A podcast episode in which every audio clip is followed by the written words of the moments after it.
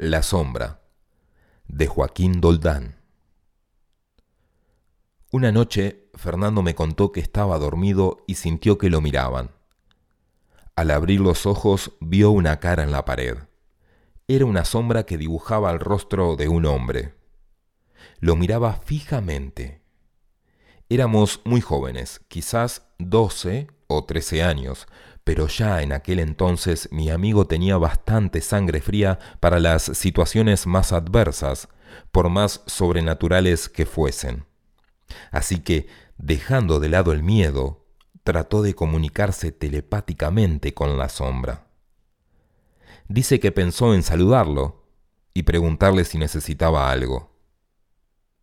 El rostro le dio una respuesta extraña, frunció el ceño a lo que mi amigo respondió de forma aún más extraña. Le dio una piña a la pared. Inmediatamente la imagen desapareció. No sé lo que vio, pero lo conozco suficiente para asegurar que eso sucedió tal y como me lo contó.